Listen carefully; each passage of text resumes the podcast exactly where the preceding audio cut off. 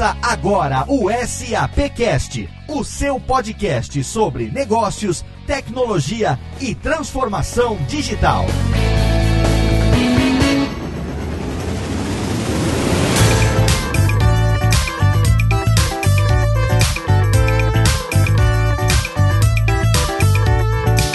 Seja muito bem-vindo. Eu sou Léo Lopes e é um prazer ter você conosco em mais uma edição do SAPcast, o podcast da SAP trazendo quinzenalmente um tema relevante para você que é ligado em tecnologia e inovação. Chegamos à nossa oitava edição e no programa de hoje nós vamos falar sobre nada menos do que transformação digital, um tema que está muito presente na nossa vida. Você aí não deve entrar em pânico, mas saiba que tudo que você planejou para o futuro acaba de se tornar passado passado. As palavras-chave agora são simplificação, sincronização e evolução. São as palavras de ordem da era digital, a era que nós já vivemos. Enquanto as empresas de tecnologia, as startups de serviço chegam para o mercado com o perfil de uma empresa de tecnologia, oferecem experiências digitais, experiências disruptivas, enxutas, rápidas, inovadoras, entre muitos outros adjetivos que a gente pode caçar aqui, as empresas antigas correm contra o tempo porque elas precisam se adaptar a essa essa nova era, a era da digitalização. E para falar sobre isso, nós temos aqui hoje mais uma equipe de peso, começando pelo nosso time SAPcast, diretamente do departamento de Audience Marketing da SAP Brasil, meu amigo Rodrigo Murad. Mais uma vez estamos juntos no SAPcast, Rodrigão. Grande Léo, tudo bom? Tudo maravilha. Esse tema tem muito a ver, na verdade tem tudo a ver, não só com aquilo que a gente já falou até agora nas sete edições anteriores do SAPcast, como com o próprio DNA da SAP, né, Rodrigo? Sim, isso mesmo, Léo. Acho que a própria criação do SAPcast, o core do SAPcast, a gente tem sempre tratado da transformação digital, qual é o impacto disso na vida das pessoas, das corporações, e acho que o episódio de hoje é fundamental para a sequência do nosso SAPcast. Exatamente, e temos aqui com a gente ele que também faz parte do time do SAPcast, diretamente do departamento de marketing da SAP Brasil, meu amigo Maximiliano Cunha, o Max. Tudo bem, Max? E aí, Léo, como vai? Max, você é um cara ligado na tendência da tecnologia e eu tenho certeza que transformação digital é a sua cara. Quem é que você convidou para discutir esse tema tão relevante com a gente no programa de hoje? Ô Léo, para começar então a apresentar o time de hoje, a gente convida primeiro o Márcio Balas, que é palhaço, improvisador e apresentador. Márcio Balas, seja muito bem-vindo ao SAPcast. Hello, hello everybody. Hi ladies and gentlemen. Eu gostei que você falou o elenco de hoje, eu me senti realmente dentro do, do negócio mesmo, porque elenco é bem do teatro, tô acostumado a ser do elenco. Então, olá a todos. É isso aí, Márcio. Bem-vindo ao cast. E para quem está ouvindo hoje o programa, já dá para perceber que temos um convidado um pouco diferente dos últimos convidados que recebemos no SAPcast. O Márcio Balas vai trazer hoje um pouco da, né, da criatividade e do improviso que ele usa no dia a dia dele como palhaço. E também ele é diretor especializado na linguagem de clown e improviso teatral. É muita coisa para uma pessoa só, né, Márcio? é muita coisa dentro do mesmo universo, né? Mas é muito muito legal estar tá num papo de transformação digital, já que eu, assim, originalmente eu venho do meio que é muito presencial, né? Eu faço curso, ele é presencial, eu faço palestra, ele é presencial, os workshops que eu dou são presenciais, mas eu mesmo, de uns tempos pra cá, comecei a me ligar que realmente eu também preciso entrar nisso, porque isso não é uma coisa que, ah, não, pode ser que você vai ter que. Não, isso já tá aqui, a gente já tá assim, no momento pós-digital, né? Meus filhos, eu tenho três moleques, eles já estão, eles já, então já é isso isso, né? Então, como é que esse, essa loucura do digital ela entra em contato com o offline, né? Com o mundo presencial e como essa mistura pode ser uma mistura boa e em todos os universos, inclusive no meu, que é da criatividade, do palhaço, do improviso, né? Exato, Márcio. E agora, continuando com o time de peso, com o elenco que eu havia mencionado, eu convido o Reinaldo Yoshida, que é vice-presidente sênior de negócios da SAP Brasil. Seja bem-vindo, Reinaldo. Olá, pessoal. Obrigado pela oportunidade. É um desafio estar aqui com esse elenco de peso peso e falando um pouquinho de tecnologia na vida das pessoas e no dia a dia das empresas. Eu tenho 23 anos de experiência em processos, consultoria e tecnologia, mas nunca eu vi uma velocidade tão grande de mudanças viabilizadas pela tecnologia. Bom, e para fechar esse time, a gente convida agora por último Leandro Roldão, que é o head de TI do Axê Laboratórios. Seja muito bem-vindo, Leandro. Olá, tudo bem? Gente. Um prazer estar aqui com vocês. Obrigado, Leandro. O prazer é nosso. E é com esse elenco de artistas da transformação digital que nós vamos discutir sobre o futuro do negócio e a digitalização de tudo que a gente vive no programa de hoje.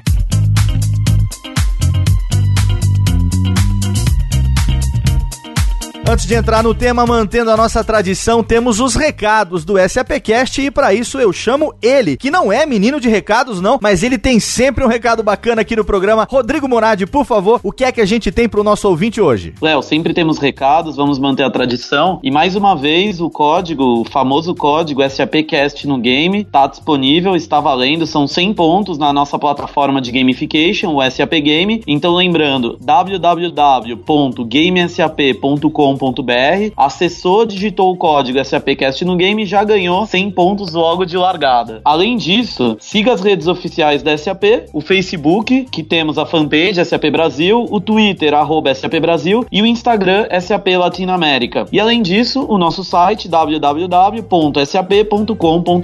Maravilha, dados os recados, agora sim a gente entra no tema de hoje.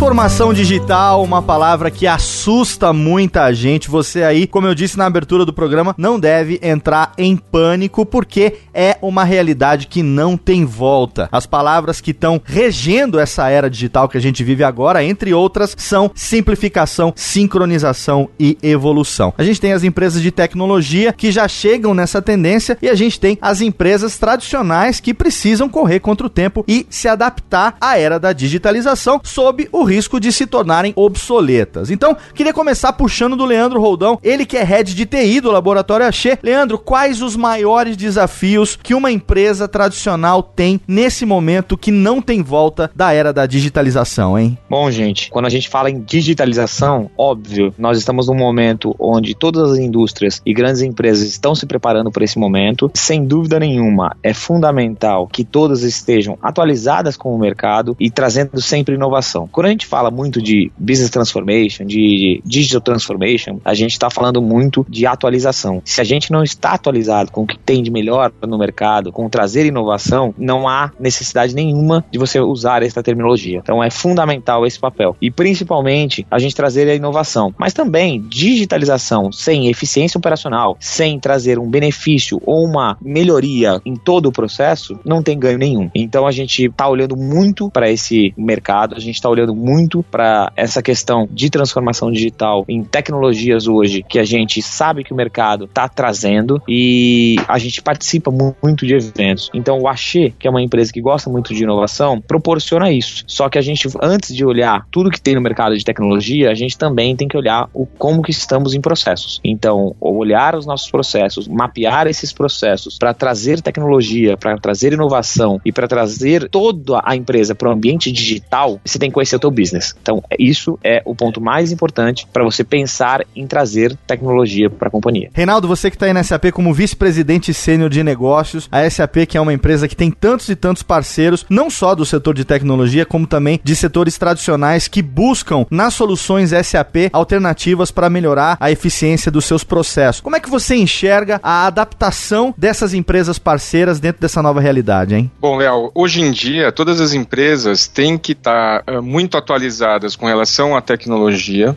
porque ela faz parte do dia a dia das pessoas. E todo direcionamento e objetivo é em função da facilitação do dia a dia das pessoas e dos usuários. Eu costumo fazer uma analogia interessante, porque há muito tempo atrás, quando a tecnologia não era tão avançada, eu assisti uma aula de um professor de cadeia de suprimentos nos Estados Unidos e ele falava o seguinte: o futuro do supply chain ou da cadeia de suprimentos é fazer cada vez mais com cada vez menos até que se faça quase quase tudo com quase nada. E naquela época eu olhava e falava assim: putz, cara, isso é loucura, né? Esse cara já tá gagá, ele já era um senhor. Mas com a evolução e o passar do tempo, no dia a dia nosso, a gente vê cada vez mais isso. A gente faz muito mais coisas, as empresas entregam muito mais produtos e serviços em lugares muito mais distantes e individualizados. E isso de uma forma muito rápida e muito ágil. Então não precisa nem de teletransporte, mas a gente realmente só pode fazer tudo que a gente faz hoje, seja no e-commerce, seja no nosso nosso dia a dia através do uso da tecnologia como viabilizador. E você sente que há muita dificuldade de adaptação nesse sentido? Porque uma coisa é a empresa saber da necessidade de se adaptar, outra coisa é a empresa conseguir se adaptar, né? Como é que você percebe que isso tem acontecido? As empresas que nascem com o DNA de tecnologia, ou seja, elas já nascem com tecnologia no seu DNA, para elas é muito mais simples, ela já entra num modelo de negócios que é novo. As empresas que vêm com um modelo de negócios de uma forma mais antiga, mais tradicional, essa transição é mais difícil. Eu costumo até brincar que Deus fez o mundo em sete dias só porque ele não tinha legado. Se ele tivesse, demoraria muito mais. E não tinha sogra também, não, pode cortar essa parte. Mas o sempre que você tem um legado, você tem uma transição muito mais difícil. Então, o ponto-chave aí é olhar a necessidade do cliente e, apesar de você ter processos que são mais antigos, você refazer os seus processos e mudar a cultura da sua empresa para que ela seja mais moderna e mais aderente às necessidades digitais dos seus clientes. É, você falou essa questão de legado e de dificuldade de adaptar e eu fiz uma analogia com o meu pai, né? Porque o meu pai, ele tem um senhor de 71 anos e ele tem uma dificuldade muito grande de se adaptar a essas coisas agora do mundo digital, né? Eu, apesar de não ser tão jovem assim, já passei dos 40, mas eu praticamente cresci em meio ao início dos computadores, né? Estudei lá na década de 80 programação, computação. Então, para mim, sempre fez parte da minha vida. Os meus filhos nem se fala, porque eles já nasceram nesse meio, internet, tablet, computador, e tudo isso já é uma realidade para eles. Mas o meu pai era uma pessoa que, até muito pouco tempo, ele fazia a maior parte dos textos, das coisas que ele produz, na máquina de escrever. E aí, no computador, era difícil para ele, por exemplo, entender o conceito de e-mail. E de repente, recentemente, a gente almoçando, eu vejo ele, ah, filho, vem cá que eu vou te mostrar aqui uma foto. Ele abre o smartphone que a gente deu de presente para ele, acessando a caixa postal do e-mail dele pela primeira vez já no próprio smartphone, né? Então, ali ainda, né, na ponta do dedo, tentando fazer aquela coisa de como é que eu acesso, como é que eu não acesso. E eu vejo no meu pai, assim, uma analogia com as empresas realmente que vivem os seus processos de maneira tradicional durante tantos e tantos anos e de repente agora são obrigadas a adaptar ou morrer. Ô Márcio, a sua realidade é uma realidade que me intriga bastante porque você é uma pessoa, assim, de muito tato, né? Ator, improviso, clown, aquela coisa do palhaço, do entretenimento. É uma coisa que mexe muito com o físico, com o presencial. Como é que é pra você e pros seus colegas que também trabalham dessa forma lidarem com essa coisa da transformação? Até onde vai? Até onde vocês conseguem ir? O quanto que vocês conseguem inovar nesse sentido? Então, né, eu tava ouvindo vocês falar, primeiro assim, o improviso, ele é essa nossa capacidade de adaptação a uma nova realidade, instante a instante. Quando a gente cria um espetáculo na hora, né, o meu trabalho, é, parte do meu trabalho é isso, eu faço um espetáculo de improviso, que o público vê a criação acontecer ali na hora, e assim, nossa, como é que vocês fazem? Não, vocês já tinham combinado e realmente a gente faz as coisas na hora, a gente cria cenas na hora, não tem nada combinado, não tem nada ensado, nada roteirizado. Então, o improvisador, ele é um mestre da adaptação. E quando até eu faço o trabalho em, em empresa, eu explico, às vezes as pessoas falam, não, que a gente não improvisa muito, é que a gente tem planejamento. Eu falo, não, calma, vamos por partes. Primeiro, improviso não é fazer qualquer coisa, fazer qualquer negócio, isso é gambiarra. Não, não, quando eu falo de improvisar, não tô falando disso. Pra gente improvisar, a gente precisa saber muito assunto sobre o qual eu vou improvisar. A partir daí, improvisar significa essa, essa nossa capacidade de adaptação, que era um pouco que vocês estavam falando. Como é que eu me adapto a uma nova realidade, uma nova situação? Porque hoje em dia as coisas mudam muito rápido na empresa também. Então eu numa cena, se o meu parceiro vem e me propõe, ah, mãe, eu queria um bolo pra comer com meus amigos, imediatamente o outro já é a mãe, aí imediatamente o outro já entra de amigo, aí imediatamente o outro pode ser o bolo da cena, e assim a gente vai segundo a segundo, é, nos adaptando a cada momento, nessa escuta máxima de tudo que está acontecendo segundo a segundo. E eu acho que o desafio das empresas nessa era moderna, digital, onde é tudo muito rápido, porque as coisas mudam muito rápido, os departamentos mudam, mudam de nome, as empresas se fundem, o seu chefe vai morar em outro lugar, de repente tem outro chefe, de repente está em outro lugar, até nas posições, né? Eu vejo assim, o cara da engenharia agora é o diretor de marketing ou engenheiro, quer dizer, as coisas mudam muito rápido. Eu acho que as empresas têm que trazer para dentro delas essa capacidade de adaptar-se às novas condições. Aí eu poder experimentar situações e ali, enquanto ela estiver sendo experimentada, eu vou ouvindo o feedback daquilo que eu estou provando, daquilo que eu estou criando, e aí eu trago uma nova solução. Ouço feedback e solução, feedback e solução, que é o que a gente faz no nosso trabalho. A gente faz tentativa e erro. Dá certo, eu continuo. Não dá certo, eu venho mais para cá. Então essa capacidade de adaptar é um pouco o trabalho que a gente faz no, no improviso. Perfeito. E a gente vê que realmente é um caminho sem volta, né? Além de você perceber como isso tem acontecido, como no caso das empresas, você, como profissional liberal, né? Dentro do seu ofício de ator, de palestrante, de mestre de cerimônias, você também precisa se adaptar, você também vê a necessidade de se adaptar a isso, você consegue trazer isso para sua realidade? E eu vejo também, é, não é óbvio, porque eu sempre fui do presencial, eu também não sou da minha, quando eu nasci não tinha computador, assim, que, ah, todo mundo tem, tinha internet, então é uma, é uma adaptação, assim, não é simples para mim, e, por exemplo, uma coisa que eu jamais imaginei, eu tô montando agora um curso online de improviso, um amigo meu que já tá mais metido no digital falou, bala, a gente tem que fazer um curso online de improviso, eu falei, improviso não, improviso você aprende ao vivo, eu faço workshop, o cara tem que ver, é teatral, e aí eu fui entendendo que eu tenho que fazer, eu, eu tenho não, eu posso fazer um curso de improviso online, por quê? Primeiro porque eu vou chegar em mais gente, segundo que eu vou chegar em gente que é louco para fazer os cursos aqui comigo, mas não pode se deslocar para São Paulo, ou mesmo o cara que tá aqui em São Paulo na esquina, só que ele não tem a terça-feira das 8 às 11, que é o dia que eu dou aula, ele não tem livre, então o cara quer fazer, mas ele não consegue. Agora, se eu montar um curso online que ele possa aprender, possa beber desse conteúdo, ele vai conseguir estar no meu curso. Agora, eu não posso fazer o mesmo curso que eu faço quando eu tenho meus alunos na Casa do Humor, que é minha escola. Eu vou ter que fazer uma adaptação para um curso diferente, um curso que vai ser não presencial, mas eu tenho que achar exercício. Eu estou exatamente nesse momento de pensar, puxa, como é que eu faço um exercício que eu faço na sala? Eu falo dois a dois, vocês um vai criar uma história e quando eu apitar o imediatamente outro vai continuar a história do ponto exato que a história parou e juntos vão co-criar uma história. E, puxa, como é que eu faço esse curso sem que o cara esteja ali na minha frente? Então, ah, eu posso pensar agora, eu me montei uma ideia de que, bom, eu vou fazer esses alunos fazerem esse exercício em Skype, eles gravam no Skype, eles me mandam no Hangout do final da semana que eu vou fazer com toda a turma, online, obviamente, eu vou mostrar alguns exercícios que eles fizeram, filmados, e vou fazer comentário em cima do exercício. Quando eu tive essa ideia, eu falei, nossa, achei uma possibilidade de fazer um exercício online que pode ficar tão legal, ou até mais, porque no ao vivo você não consegue falar pro cara repetir e comentar. Eu, eu só faço comentários de coisas, mas eles têm que lembrar tudo. No online, se o cara me manda a ceninha que eles fizeram, o exercício que eles fizeram, eu consigo mostrar no metade da tela o exercício, consigo comentar, eu consigo voltar, eu consigo. Observe esse momento, percebe que boa resposta que ele deu nessa hora, como ele estava no momento presente. Olha que boa essa sacada que ele teve aqui. Então é essa, eu acho que é essa dificuldade, que não é tudo óbvio, né? Mas essa que é a dificuldade, inclusive, para mim, que trabalho com criatividade, que trabalho com dar aulas de criatividade, dar aulas de improviso, de como transformar o que é offline, o que é presencial, em uma coisa online e que seja legal também e profunda e bacana.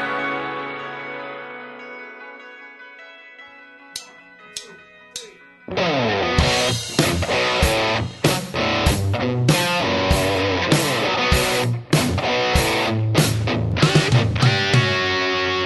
Léo, você comentou da máquina de escrever, isso também me lembrou, até uns 10 anos atrás, o meu pai, ele tinha uma máquina Olivetti em casa e ele fazia o imposto de renda dele usando essa máquina. Eu, por exemplo, no meu caso, eu nem sei usar essa máquina.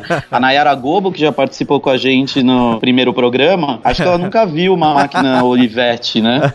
E esses e outros exemplos que a gente vivenciou e tem vivenciado mostram a importância daquilo que você comentou, das empresas se adaptarem ou morrerem. E exemplos exemplos tem de monte. O mapping, no meu caso eu ia pequeno no, numa loja mapping e hoje em dia não existe mais. Máquinas de escrever da Olivetti, máquinas fotográficas, Kodak, quem compra filme hoje em dia e até um Orkut, que é uma empresa que nasceu digital, não se adaptou com a tendência com que os usuários estavam buscando e o Facebook praticamente engoliu, praticamente não, realmente engoliu o Orkut. E desse outros N exemplos. E aí a gente vê empresas que estão nascendo digitais cada vez mais fortes. A gente tem uma Under Armour, que não é uma simples loja de roupa. Hoje a Under Armour, com os aplicativos digitais que ela possui, ela, a gente já está falando de mais de 38 milhões de pessoas conectadas. O próprio Facebook, que tem um conteúdo único de mídia. Hoje o Facebook é a maior rede de comunicação e divulgação de notícias, os vídeos dinâmicos que estão no Facebook. Acho que todo mundo acompanha. O Uber, quem diria que o Uber, o Uber apesar de batido, é sempre forte a gente falar que o Uber tem maior faturamento que uma GM hoje em dia. Uber tem maior faturamento que uma Ford. E quantos anos que o Uber existe? Então isso que eu queria puxar de todos, entender desse momento o que, que todos estão vivenciando, o que, que todos estão escutando e qual é a melhor estratégia para as empresas para se adaptar e não morrer nesse momento. Bom, Rodrigo, é interessante você comentar tudo isso porque o cerne de tudo, muitas vezes as pessoas imaginam que as empresas têm que ser hiper mega criativas para inventar alguma coisa para as pessoas. E ao contrário, eu acho que no final, quem dá o poder para essas empresas inovadoras e que são recentes é o próprio consumidor, porque no final está facilitando a vida delas, tem uma utilidade prática no dia a dia, torna a vida mais rápida, mais fácil, encurta distâncias e conecta essas pessoas. Então, se tiver essas qualidades, é o próprio usuário, são as próprias pessoas que vão definir se essas empresas vão ter sucesso ou se elas vão ter insucesso. Então, não adianta a gente ter ideias mirabolantes se não tiver utilidade e as pessoas não aderirem. Então, acho que tem que as empresas, sejam elas novas, nascendo no meio digital, sejam elas antigas que querem se adaptar, o propósito de tudo isso, para elas se transformarem nesse mundo, é ter utilidade e propiciar facilidade na vida das pessoas. Você não acha, Leandro? Olha, Reinaldo, concordo gênero, número e grau e ainda complemento com dois cenários que eu falo bastante quando a gente vai fazer alguma palestra de business transformation, de digital transformation, que são duas coisas que têm a ver com tendência e realidade. Tendência, quando a gente está falando de mudança, nós temos cinco coisas que são importantes na tendência de digital, que a gente está falando de hiperconectividade, que é a questão de comunicação entre máquinas e consumidores, que, que fazem toda a movimentação de bens, serviços, pessoas. A gente está falando de supercomputação, que a gente fala de limite, né, de você não ter limite para nada, de tamanho, de memória, de velocidade, que a gente fala muito hoje. Quem diria que há, sei lá, cinco anos atrás a gente estava falando de uma internet de 20, de 50, de 100 megas para nossa residência, que hoje é como hoje. A gente está falando de computação na nuvem. Quem que queria colocar as suas fotos há 10 anos atrás, há 5 anos atrás, as suas fotos na nuvem? Como que a gente é, fala um pouco sobre a adoção disso? Mundo inteligente, o que, que é mundo inteligente? O que, que são sensores e robôs? Impressoras hoje que tem inteligência artificial por trás, que estão envolvidas com medicina, com a parte de economia, que trabalham com isso, e a parte de segurança, né? Segurança, a gente fala muito de segurança cibernética. Cada vez mais se torna importante em todas as quatro itens que eu falei atrás, por exemplo, principalmente quando a gente está falando em coisas na nuvem. Às vezes é mais seguro você deixar contratar um serviço na nuvem do que um, um serviço on-premise, um serviço dentro de casa, e, e ter mais segurança, vai ter mais trabalho para ter toda a segurança por trás. E para completar todo esse cenário, vem uma coisa relevante que está na veia de todo mundo que está buscando tecnologia hoje, que é o quê? Internet das coisas. O bendito IoT. O que que todo mundo fala em IoT que tem a ver com coisas? Não, internet das coisas não tem a ver com coisas. Internet das coisas, o IoT da vida, tem efetivamente a ver com reimaginar três grandes blocos: reimaginar processos, reimaginar experiência de usuário, né, o que, que é o usuário, e reimaginar o ser humano, o comportamento. Então, quando a gente está olhando para o processo, a gente está tentando colocar alguma coisa para melhorar o processo. Quando a gente está falando de experiência com o usuário, eu estou tentando melhorar com que aquele usuário tenha aquela experiência com aquele momento, com aquela vivência dele. Por exemplo, uma geladeira que tem um sensor que conversa com o supermercado, eu tenho que é, melhorar o processo dele de compra do supermercado, eu tenho que melhorar a interação dele com o supermercado através de um tablet dentro de uma geladeira e o comportamento, que é a cultura de não ir para o supermercado e sim comprar via tecnologia e coisas. Então, essas, esses dois cenários que a gente falou de internet das coisas e as tendências são hoje o que move o digital hoje no mercado. São coisas na cabeça do Leandro hoje e o que a gente está olhando muito dentro do mercado para o Achei também.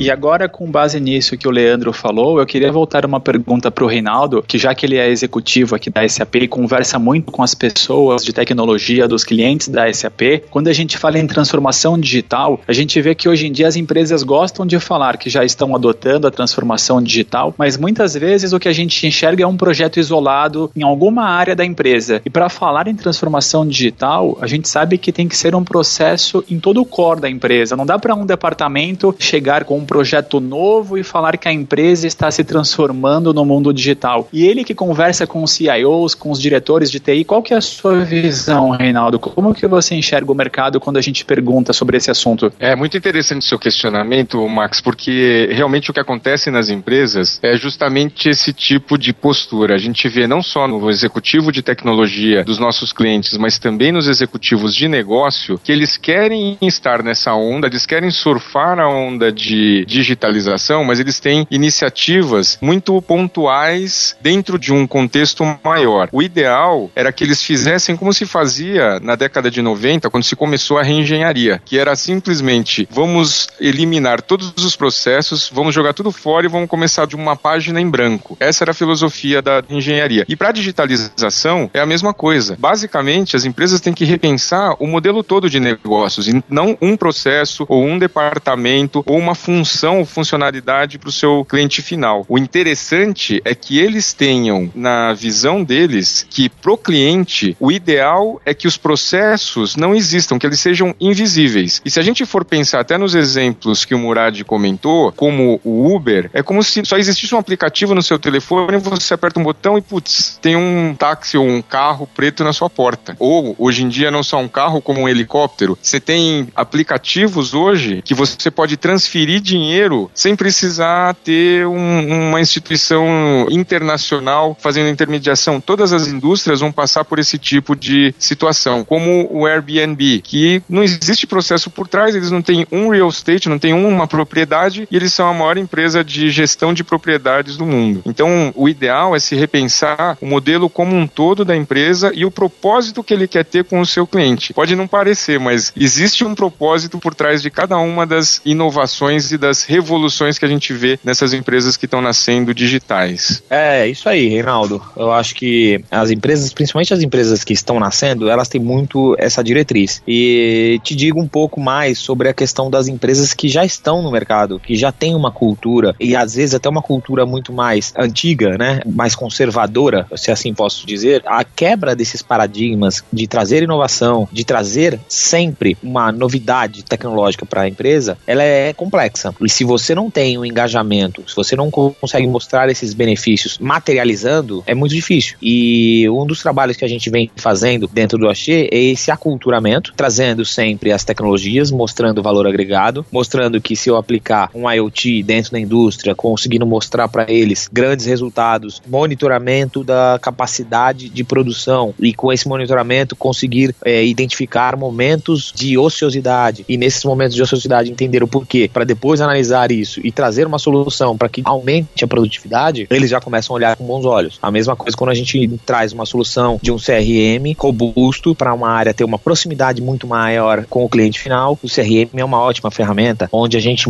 traz informações dos clientes, coloca tudo numa base de dados, faz essa captação de onde estão esses clientes, quais são os benefícios que esse cliente procura dentro dos medicamentos dele, qual o perfil desse cliente e consegue trabalhar para dar uma melhor experiência para esses clientes. Isso é tecnologia. Isso é muita tecnologia, é muita informação que através de uma análise muito grande de dados, a gente consegue trazer benefícios para a companhia. Então, trazer tecnologia também é questão de quebra cultural, mas de saber mostrar esses benefícios para a companhia. E a gente está fazendo isso há algum tempo no Axê e tendo ótimos resultados. Mostra o cases de sucesso que a gente tem feito, até com parceria com a SAP, onde o mercado vem enxergando e fazendo benchmark com a gente sobre isso. Agora eu queria perguntar para vocês, Leandro e Reinaldo, o seguinte: é claro que é, você reimaginar o negócio, reimaginar os processos e a força de trabalho é esse caminho para você se tornar uma empresa digital, realmente você poder competir com as startups aí que já estão começando com esse pensamento. Mas como que a empresa tradicional pode dar o primeiro passo nesse,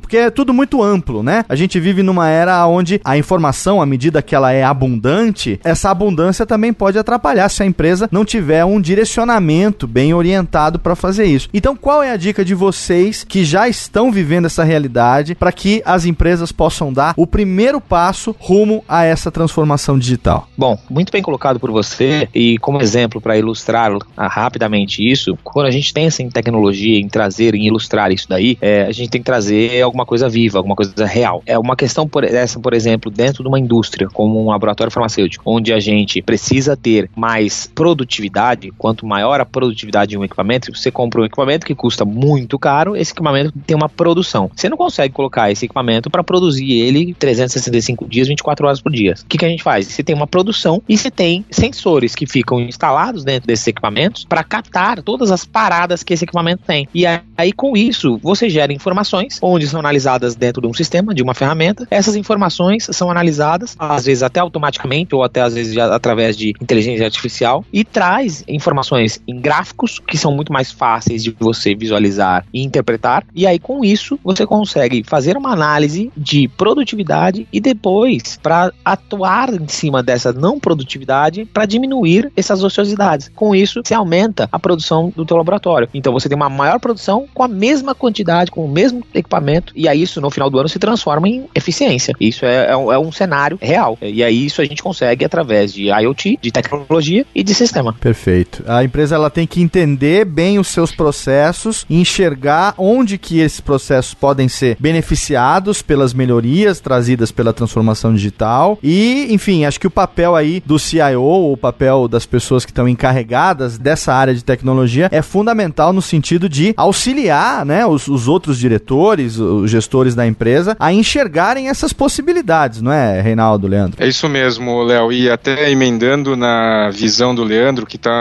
perfeita, eu acho que o principal para começar a mudança nas empresas, principalmente as que já têm uma tradição e uma atuação no mercado, é priorizar as iniciativas, é entender o que, que eles querem atacar primeiro. A digitalização tem uma via de mão dupla, então tem o valor para o negócio, tem o valor para o cliente e tem o valor para o ecossistema. Priorizar onde nós queremos atacar. O Leandro Rodão ele comentou que no Axé a priorização inicial foi atacar aumento de produtividade e para fazer isso o ideal é como eles fizeram com o suporte das ferramentas e das soluções da SAP. Entender é usar ferramentas analíticas para entender dentro do universo de informações que existem e hoje em dia elas são cada vez maiores, tanto dentro da empresa quanto fora, quais são as mais relevantes para te dar insights para você tomar ações que sejam efetivas e que tragam benefícios, seja de custos, seja de produtividade, seja de aumento de receita para a empresa. Então, o papel das ferramentas analíticas, das soluções analíticas, como a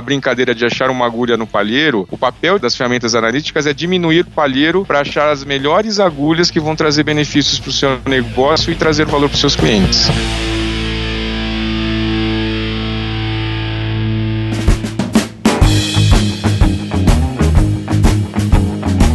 Recentemente foi realizado o SAP CIO Summit, um evento no qual a SAP tratou sobre a urgência da transformação. Esse evento reuniu 30 CIOs, né? Que, para quem não sabe, CIOs, o que são CIOs, Max, para o nosso ouvinte que eventualmente não esteja familiarizado com essa terminologia, hein? Boa pergunta, Léo. CIO em inglês significa Chief Information Officer e, na verdade, é o head de tecnologia nas empresas. É uma terminologia, então, dos Estados Unidos que as empresas grandes acabam adotando para chamar o principal executivo da área de TI. Perfeito. Que ele tem seus pares, como por exemplo o CFO, que é o diretor financeiro, né? O CEO, que é o diretor executivo e assim por diante. Ou tô falando alguma besteira, Max? Tá falando a coisa certa, Léo. E também o CMO, que é o Chief de Marketing. Então a gente tem o C-Level nas empresas, que geralmente é o cargo mais alto para as diferentes linhas de negócios nas grandes corporações. E tem também o C-Ferrou, né? Que é quando a coisa não dá certo e o cara tem que procurar o cara. Esse é o que ninguém Esse aparece quer. com frequência, Márcio. É, é, apesar de ele aparecer com frequência, é o que ninguém quer encontrar pelos corredores da empresa, né, Reinaldo? Nunca. Não, Exatamente. obrigado. Mas o, o SAP. CIO Summit, ele reuniu 30 CIOs de empresas estratégicas aqui no Brasil. Então eu queria saber de vocês que estiveram presentes nesse evento, qual foi a receptividade dos executivos que participaram. A gente está realmente pronto para mudar, mesmo nesse período ainda de instabilidade que a gente está vivendo aqui no Brasil? Como é que foi esse evento junto com os CIOs? Bom, o É, que é. a gente vê dos clientes, apesar da situação econômica que estava muito ruim e cada vez a gente vê uma tendência de melhora, é reforçar o investimento em tecnologia para diferenciar as empresas dos seus concorrentes e agregar mais valor para os seus clientes. Então, existem muitas iniciativas muito bem estruturadas, não é só mais uma moda, uma onda entrar em tecnologia digital, mas sim uma forma forma de se destacar dentro do meio concorrido que é o meio empresarial e o meio de negócios no Brasil. Eu achei muito legal o CIO Summit porque esse momento onde as pessoas se encontram e tem olho no olho, e você vê as pessoas, você sente, você cheira. Eu ainda sou muito fã do offline combinado com o online. Então acho que até uma das objetivos ou dos desafios da transformação digital é um pouco esse, né? Como é que você consegue chegar com essa profundidade, com essa riqueza, com as pessoas quando estão lá e vendo e ouvindo umas às outras e aprendendo ali na hora, tem insights espontâneos, instantâneos, né? Como é que a gente faz isso que acontece aconteceu lá se espalhar pelo mundo, né? Acho que esse também é o bacana do ao vivo, né? Porque é isso que acontece para mim, né? Do meu lado, assim, eu sou mestre de cerimônias, fui mestre de cerimônias do evento, quer dizer, eu tenho que a cada segundo tá percebendo o que que tá acontecendo, como é que tá esse público agora, nesse instante, e agora, e agora, e no próximo instante, e a partir desses feedbacks que eu vou sentindo que estão acontecendo, putz, o público precisa dar uma levantadinha. Então, a função do mestre de cerimônias é ter essa leitura imediata do público, falar, gente, vamos levantar, vamos fazer, opa, sentou, vamos fazer um network express aqui, dois segundos para fazer network, ele perceber segundo a segundo que vai acontecendo. Eu, eu, tenho a impressão que é isso também que a, o digital hoje também nos dá muitas ferramentas para a gente ter muitos feedbacks das coisas e conseguir ir mais longe, conseguir fazer coisas que ninguém fez. Bom, Márcio, vou usar até a terminologia que você falou de network. É um evento onde a gente fez network, é um evento onde a gente teve relacionamento, onde nós respiramos tecnologia. É importantíssimo esse network entre empresas, apesar apesar do mercado, como o Reinaldo comentou, esteve muito tempo de uma forma não tão boa para as indústrias, para qualquer segmento, a gente com certeza tem que olhar para um futuro. A gente tem que criar expectativas e, até em cima das dificuldades, encontrar oportunidades de trazer melhoria e eficiência operacional e até redução de custo. E nesses eventos tem muita oportunidade disso também. Então, o network é fundamental. Eu participo é, de alguns eventos onde a gente troca muita experiência e muitos lugares a gente foi trocar experiência experiências e inclusive várias plataformas e várias tecnologias que o Axel adota hoje são baseadas em benchmarks feitos no Brasil e fora de soluções que trariam um valor agregado para nós. E nós não fomos inventar a roda, nós realmente trouxemos e tivemos ganho com isso. Então esses são benefícios que com certeza nós trouxemos aí desse evento maravilhoso que foi o CIO Summit. E pensando em troca de experiência que o Leandro comentou, ele próprio apresentou um case, fez uma apresentação sobre o laboratório Axeno no CIO Summit Summit, dentre outros casos, como, por exemplo, a Star. Acho que a Star, o Léo até no SAP Forum também pôde acompanhar o, o case do trator conectado. No CIO Summit, a gente foi mais em detalhes sobre o case do trator. Além disso, a gente também teve uma brincadeira com uma corrida conectada que aconteceu de manhã. Então, alguns executivos às 6 horas da manhã estavam lá na praia, todos com um celularzinho com um aplicativo, e a gente podia monitorar em tempo real a performance de cada um desses executivos. Uma chopeira conectada, outro ponto interessante, você saber qual que é a temperatura do chopp através do dispositivo e mais importante que isso, a integração com a fornecedora desse chopp, com a cadeia de logística desse fornecedor e identificar quando o chopp estava acabando e podia fazer uma entrega nova de um barril para que os executivos não ficassem desguarnecidos no momento do happy hour. Rodrigo, você falou de chopeira inteligente, chopeira conectada e de uma corrida. Que parte do evento que você gostou mais? É, Max, acho que aqui, ó, depois eu vou até estender essa pergunta para todo mundo, mas eu acredito que só você votaria na corrida. mas eu gostaria de escutar todo mundo, inclusive o Léo. Qual seria a parte que, no meu caso, eu preferia a chopeira, mas eu gostaria de escutar de todo mundo o que, que eles gostaram mais. Bom, eu gostaria de ser convidado para esses eventos que são uma bocada fenomenal, para eu poder correr tomando um chopp. Mas já que ninguém me convida, eu fico por aqui mesmo, não tem problema. Bom, eu vou contrariar você, Rodrigo. Eu concordo com o Max, só que concordo com você também. Eu acho que eu, eu preferi muito mais ter a corrida conectada e no final a chopeira de brinde, de presente. Claro, óbvio que foi o, o melhor presente quando terminou a corrida, né? Bom, deixa eu falar a minha preferência. Eu gostei mais da corrida virtual e do chopp real. Eu sou cliente, é, então eu vou escolher a corrida com o chopp, combinado? Combinado. eu fiquei aqui pensando, vocês que são bons de tecnologia, são experts nisso, são os especialistas, vocês tinham, vocês tinham que inventar uma corrida que fosse virtual e que perdesse caloria, entendeu? E desse serotonina, fizesse todos os benefícios da coisa. Mas sim eu ter que acordar às seis da manhã, não rola isso? Assim, será que não vai ter um projeto aí? Não sei, tá aí uma ideia, uma ideia. Esse é o sonho de consumo de todo mundo, eu acho. Vamos tentar, Márcio.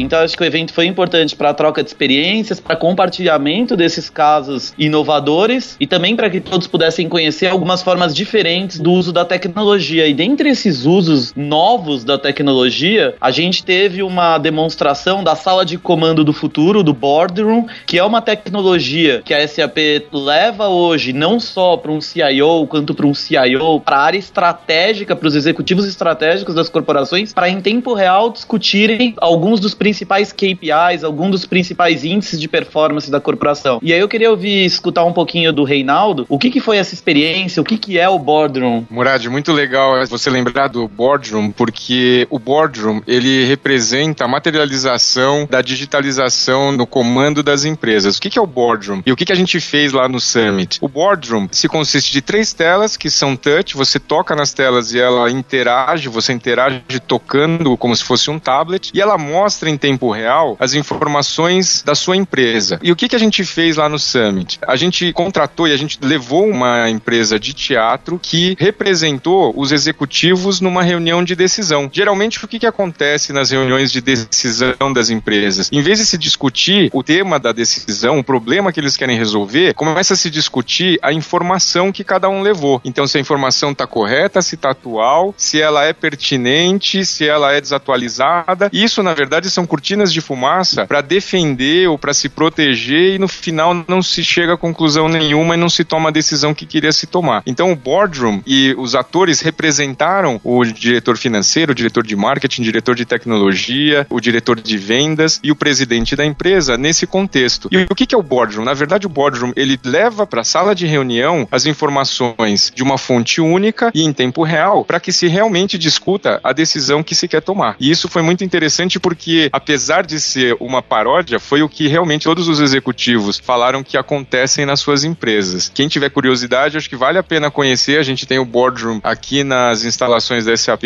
em São Paulo, no edifício do Rocha Verado, da nossa sede. E é muito interessante ver como se pode hoje ter as informações na ponta dos dedos para se tomar decisão. Eu até brinco que hoje em dia você imprime uma informação, ela já está desatualizada. E tá mesmo, porque no mundo dinâmico que a gente tem, as informações a cada minuto elas estão se modificando. Então nada melhor do que você ver elas sempre na sua última atualização, no seu último estado para tomar uma decisão. E é muito legal de estar tá participando de um podcast que é feito dentro da empresa, né? Porque é tecnologia, é novidade, quer dizer, nem é tão novo, né, o podcast, mas eu acho que é uma mídia que está ficando cada vez mais forte e vocês estão trazendo isso para a galera, que é muito legal de trazer conteúdo. Eu comecei a pesquisar um pouco de podcast, estou lançando meu Balascast, então estou entrando nesse universo e eu acho que é um pouco essa a graça e o desafio da transformação digital, da gente pegar coisas que são legais, que são experiências bacanas, que vão fazer com que as pessoas vivam melhor, porque as pessoas às vezes têm medo da tecnologia, né? Mesmo vocês falando dos pais, dos avós, mas assim, o legal é quando isso vem para ajudar a gente, para fazer com que a gente tenha experiências melhores. Então, se a gente pode fazer com que a pessoa tá lá malhando e ela tá ouvindo o SAPcast com novidades, com coisas bacanas, com coisas, poxa, aquele tempo dela vai ser mais bem aproveitado, vai ser mais legal, vai ser mais produtivo, vai ser mais bacana e a pessoa vai ser mais inteligente, mais eficaz e mais feliz também, né? Que acho que no fim das contas é isso que importa, né? Que as pessoas sejam felizes e se evoluam na, na, nas vidas delas, né?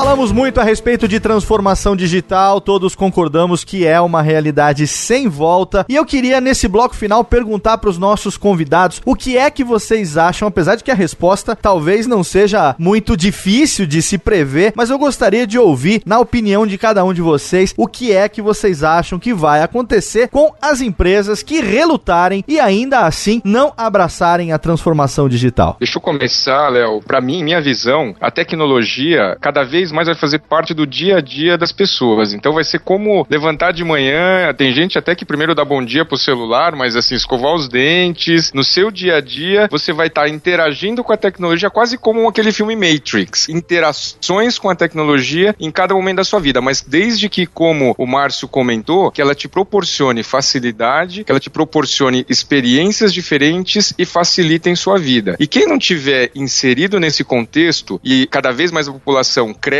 e se torna digital, essas empresas elas vão ter dificuldades em permanecer no mercado, até porque vão vir outras que vão substituir. Fala-se muito que as maiores empresas, ou maior parte das empresas que existem hoje, no futuro não vão mais existir, simplesmente porque elas não vão ter espaço no dia a dia das pessoas. Então, acho que esse é o propósito da tecnologia no dia a dia. Daqui a pouco a gente vai falar de transformação digital, porque o digital já foi transformado. A gente vai falar das empresas no dia a dia, das pessoas através da tecnologia. Olha, com certeza, transformação digital é o primeiro passo que a gente tem para a transformação dos negócios. Isso é fato. Só que transformação digital, tecnologia, isso daí são ferramentas. Quem faz toda essa mudança dentro do processo são pessoas. Só que sem essas pessoas, sem o tratamento dessas pessoas, sem o acompanhamento dessas pessoas, isso se perde. Então esse é um dos primeiros passos que a empresa tem que trabalhar para essas mudanças. É lógico, existem visões que as empresas têm claras de que para transformar tudo isso, você tem que fazer toda essa comunicação permear na empresa, o engajamento, a questão cultural, tudo isso é importante. Mas com certeza trabalhar a transformação junto com as pessoas que tragam as visões do negócio é muito importante. Então, na minha visão, o primeiro passo para qualquer tipo de transformação digital que a empresa tem que dar, com certeza tem que ser esse. Olha, eu que não sou tão do mundo digital, eu acho que o, o grande desafio é saber pensar como é que nós, usuários é, leigos, vamos conseguir ser pessoas mais conectadas, não no sentido só da conexão virtual, mas no sentido da conexão é, emocional, experiencial, experimental, através da tecnologia, fazendo com que a tecnologia, essa ferramenta, venha para ajudar. Porque o que acontece, que eu percebo também, é que assim, muita coisa faz com que a gente saia um pouco, desconecte do outro para conectar no aparelho. E claro, isso é uma coisa que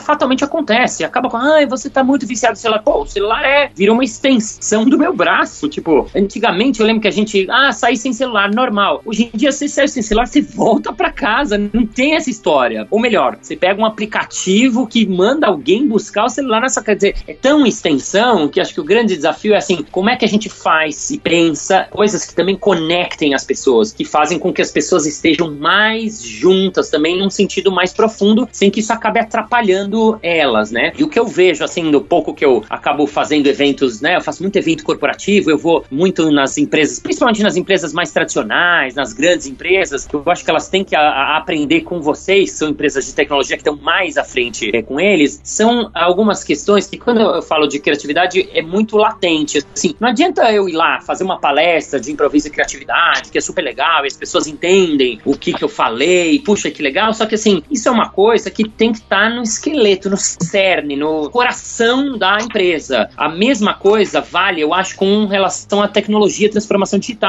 Esse paralelo com a criatividade, para mim, é muito latente quando eu vou ver. Realmente, as pessoas precisam estar, tá, todo mundo na mesma página, todo mundo, as, as empresas precisam estar tá no mesmo, exatamente assim, no mesmo ponto. Porque, falando o meu assunto que é criatividade, não adianta a gente ter uma palestra de criatividade se lá de cima não tem um pensamento criativo, se realmente as pessoas não têm essa possibilidade de criar nos pequenos lugares, desde o chão de fábrica, né, independente de qual segmento, até a alta gerência, que são as pessoas que estão levando a corporação à frente. Então, eu tenho a impressão que passa por aí. Tem que vir do coração, tem que ser realmente uma coisa que tá embutida em todo mundo. Aí, realmente, acho que a coisa vai acontecer. Assim, Léo, acho que depois de todas essas opiniões, é até difícil a gente fazer uma grande, um grande complemento, mas até resumindo um pouquinho do que o Márcio e do que o Reinaldo falou, a importância disso, obviamente, é as empresas abraçarem essa transformação para não desaparecerem, mas que elas tornem a vida das pessoas melhor. Que isso é até um ponto que está na missão da SAP hoje, através da tecnologia transformar a vida das pessoas para uma forma melhor. Eu acho que nós temos um material riquíssimo e com certeza o ouvinte do SAPcast vai interagir com a gente lá nas redes sociais da SAP, no Facebook, na fanpage da SAP Brasil, também no Twitter, no arroba SAP Brasil e por que não também no Instagram, o SAP Latina América. Quero agradecer a presença dos nossos convidados do programa de hoje, começando por Leandro Roldão, ele que é CIO, agora o nosso ouvinte já sabe o que é um CIO do Axé Laboratórios. Roldão, obrigado pela sua participação. Eu que agradeço aqui a você, ao time da SAP, ao Márcio com certeza, é, pela oportunidade da gente bater um papo, trocar um pouquinho de experiência e ensinar um pouquinho também sobre o que a gente também pode contribuir aí com todo mundo, principalmente com os nossos ouvintes. Quem quiser encontrar você nas redes sociais, no LinkedIn, tem algum link que pode te encontrar, Leandro? Se me procurar como Leandro Roldão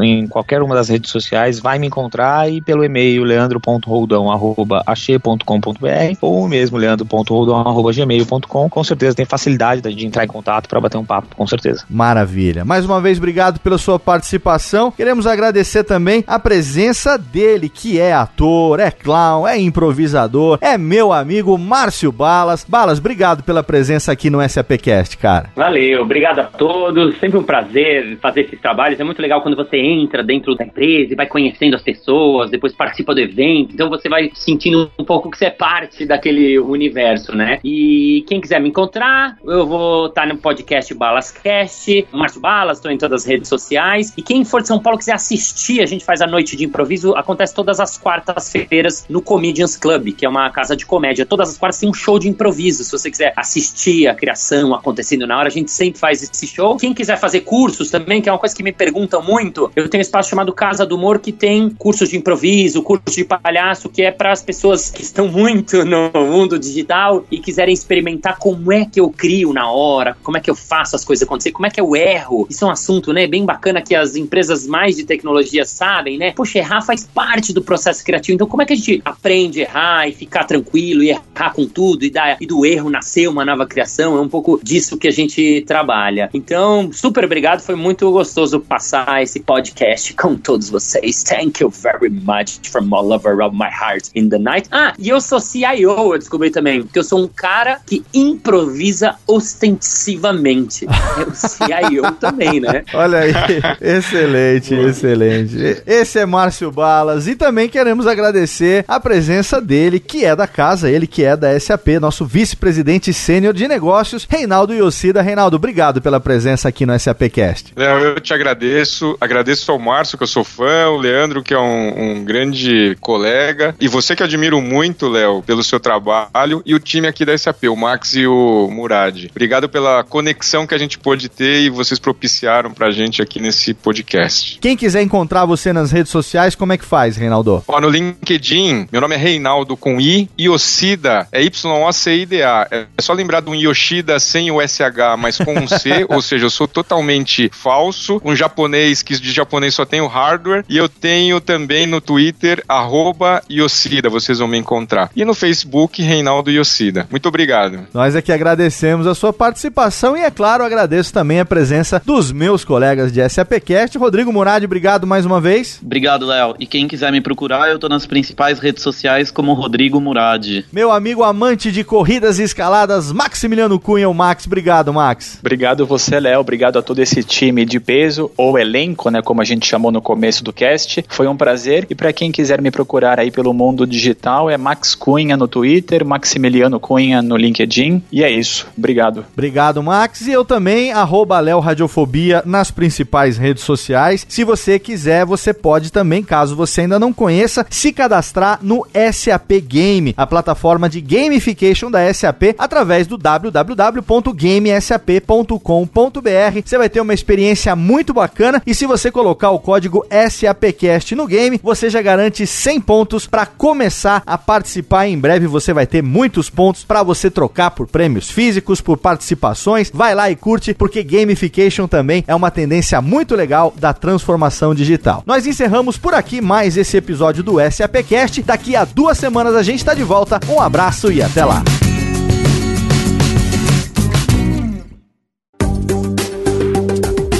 Para mais conteúdo SAP, acesse sap.com.br.